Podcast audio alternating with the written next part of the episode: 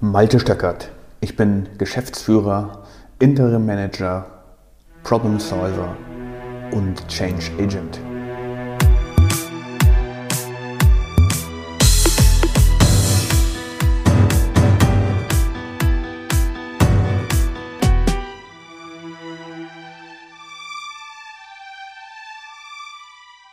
In dieser Episode geht es um Kontrollieren und Messen. Und ich kriege immer wieder die Frage gestellt, wie soll ich denn jetzt messen oder kontrollieren, dass mein Prozess funktioniert, dass mein eingeführter Prozess in diesem Bereich XY wirklich das liefert, was er soll. Und dahinter steckt häufig die Frage, ich prüfe nicht so gerne nach, ich kontrolliere nicht so gerne nach. Wir haben das ja besprochen, es wurde ja eingeführt, alle haben sich darauf geeinigt, da war ein Haken dran, jeder hat vielleicht sogar auch ein Training bekommen und zugestimmt. Das ist jetzt der Prozess, das ist jetzt die Regel, die wir befolgen wollen. Und dann ist es ja auch gut. Dann sollte das ja eigentlich so ablaufen. Eigentlich. Eigentlich ist ja immer der Hinweis darauf, dass es nicht richtig läuft. Kennst du wahrscheinlich auch. Das Problem ist doch, dass sich Menschen nicht so gerne kontrollieren lassen. Sie fühlen sich dann auf die Füße getreten, sie haben dieses schlechte Gefühl, erwischt worden zu sein bei etwas, was eigentlich nicht abgesprochen war. Und das mögen sie nicht. Dieses ganz kleine, klitzekleine Ding hier eben einbauen, das sieht ja keiner. Ich baue mal eben den Satz ein und das wird man dann übersehen hoffentlich. Ich äh, kann die Aussage, die ich vorher gemacht hatte, nicht ganz so stehen lassen. Ich muss dann noch ein eine Abwägung reinlegen, ein vielleicht oder unter Umständen oder so. Und die Aussage ein kleines bisschen aufweichen, weil dann kann ich ja nicht erwischt werden und mir kann man dafür nicht auf die Füße treten, dass ich an einer Stelle irgendetwas falsch gemacht habe. Anstelle zu sagen, Leute, ich habe mich vertan, tut mir leid, die Aussage, die ich getroffen habe, war falsch. Das fällt uns so schwer. Und der, der kontrolliert oder der gar ein Prozessaudit durchführt, ich will doch nicht wirklich in Zweifel stellen, dass jemand seine Arbeit nicht richtig macht. Ich will doch nicht wirklich bezweifeln, dass mein Kollege oder die Nachbarabteilung etwas falsch machen. Ich will doch nicht wirklich jeden Tag dahinterher sein, ob meine Untergebenen ihre Sachen richtig machen. Auch Mensch, das muss doch irgendwie mal funktionieren. Kennst du das auch, lieber Hörer? Und wenn ich jemanden kontrolliere, dann ist das aber auch nichts anderes, als jemanden in eine gewisse Ecke zu drängen der fühlt sich dann immer so unwohl. Und wenn ich dieses betretene Gesicht sehe, wenn ich ihn dann darauf hinweisen muss, dass da ein Fehler leider drin steckt und wir die ganze Chose, die ganze Angelegenheit nochmal drehen müssen.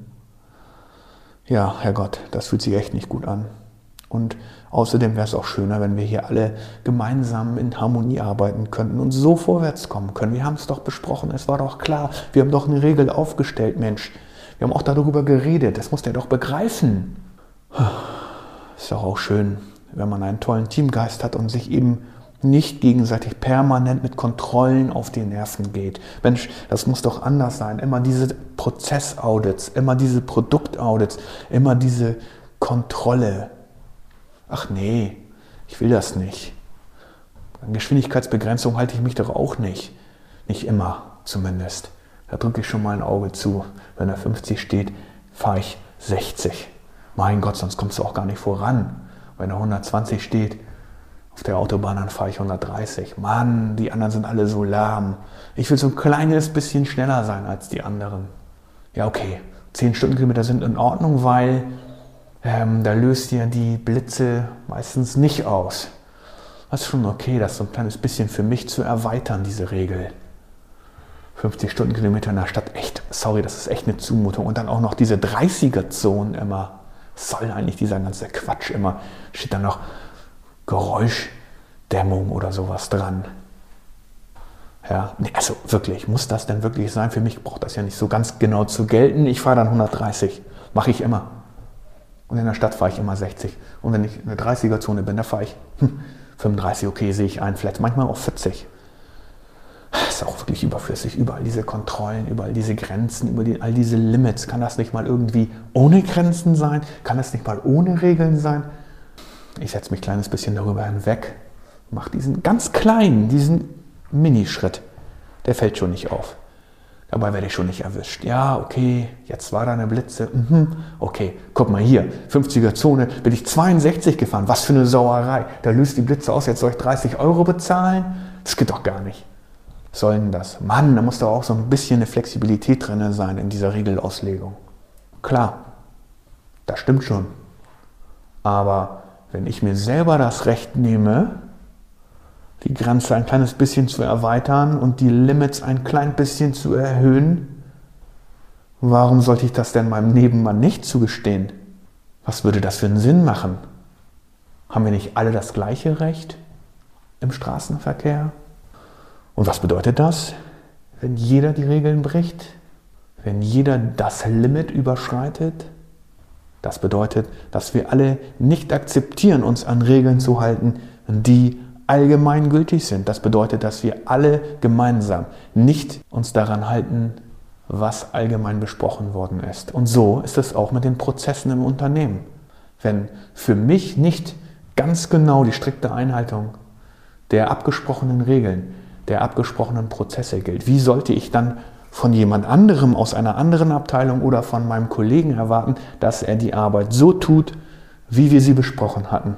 Welches Recht hätte ich, das zu verlangen. Und deswegen finde ich das auch doof mit der Kontrolle.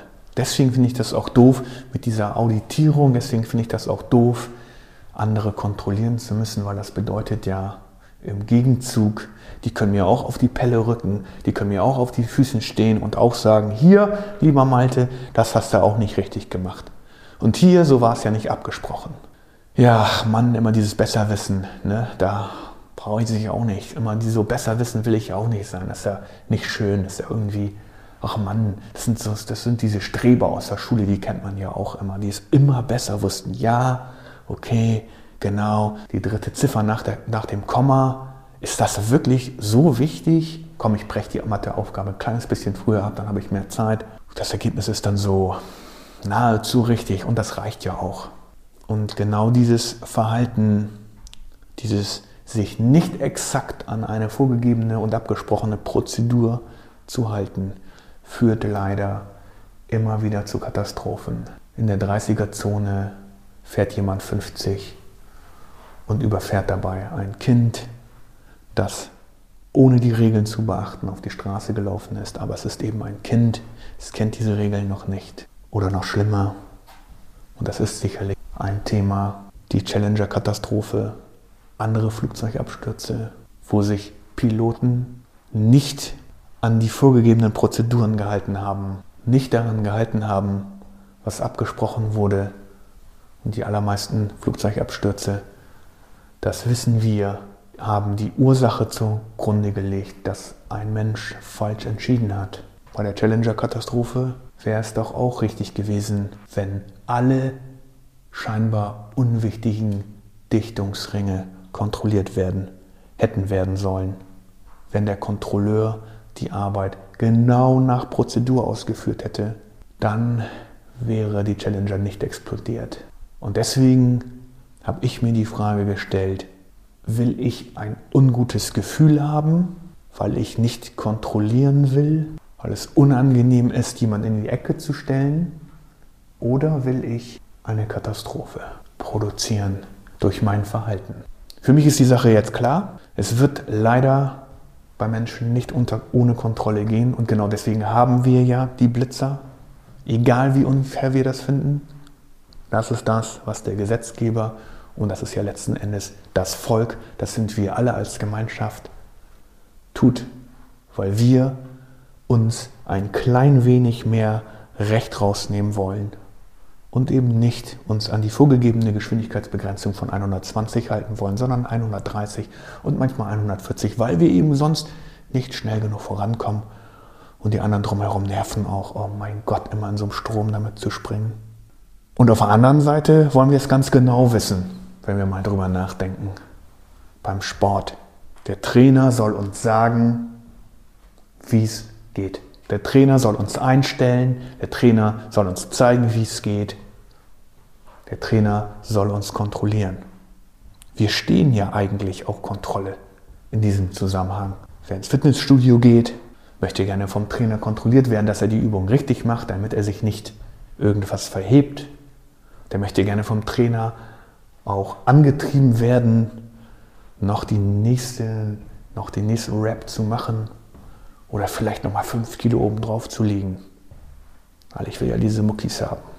Oder wer irgendeine Mannschaftssportart spielt, akzeptiert auch, dass der Trainer sagt, dass heute besonders hart trainiert wird, weil übermorgen das Spiel stattfindet, das ganz entscheidende Spiel. Und klar wollen wir da, dass Kontrolle über uns ausgeübt wird.